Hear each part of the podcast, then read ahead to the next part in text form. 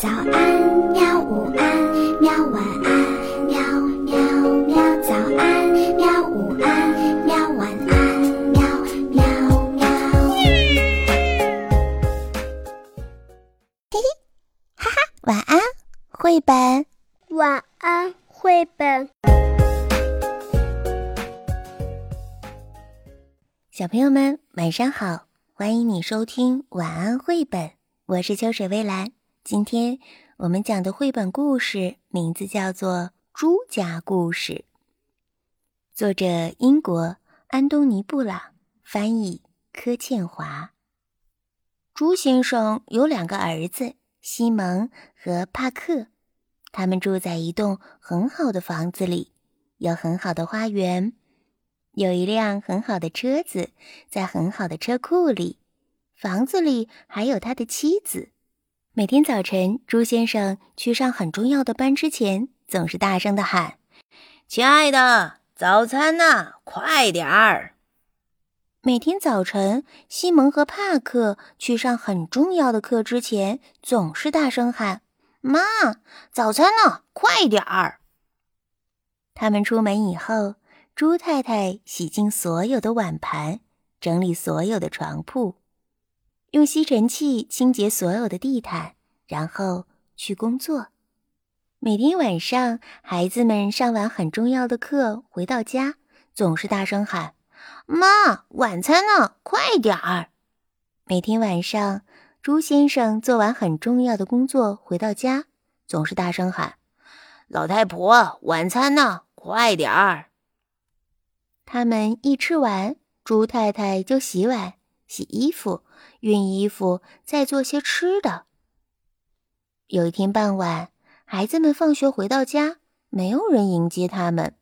猪先生下班回到家，很不高兴地问：“哎，你们的妈妈呢？”他们到处找不到猪太太。壁炉架子上有一封信。猪先生打开信封，里面有一张纸：“你们是猪。”唉。我们怎么办呢？猪先生说：“他们只好自己做晚餐，做了好几个小时，难吃死了。第二天早晨，他们只好自己做早餐，做了好几个小时，难吃死了。第二天白天，第二天晚上，第三天，猪太太一直都没有出现。猪先生、西蒙和帕克试着照顾自己。”他们从来不洗碗筷，他们从来不洗衣服。很快，房子就变成像猪圈一样了。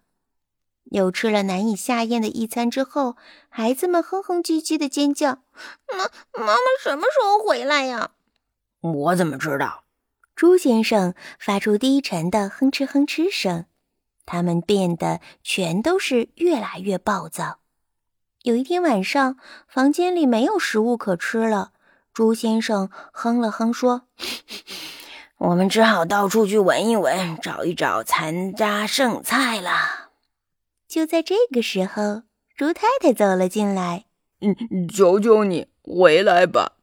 他们从鼻子里发出了哀求的哼哼声。于是，猪太太留下来了。猪先生洗碗盘。帕克和西蒙整理床被，朱先生熨衣服，他们都来帮忙，还觉得挺高兴的。妈妈也很快乐，他把汽车修理好了。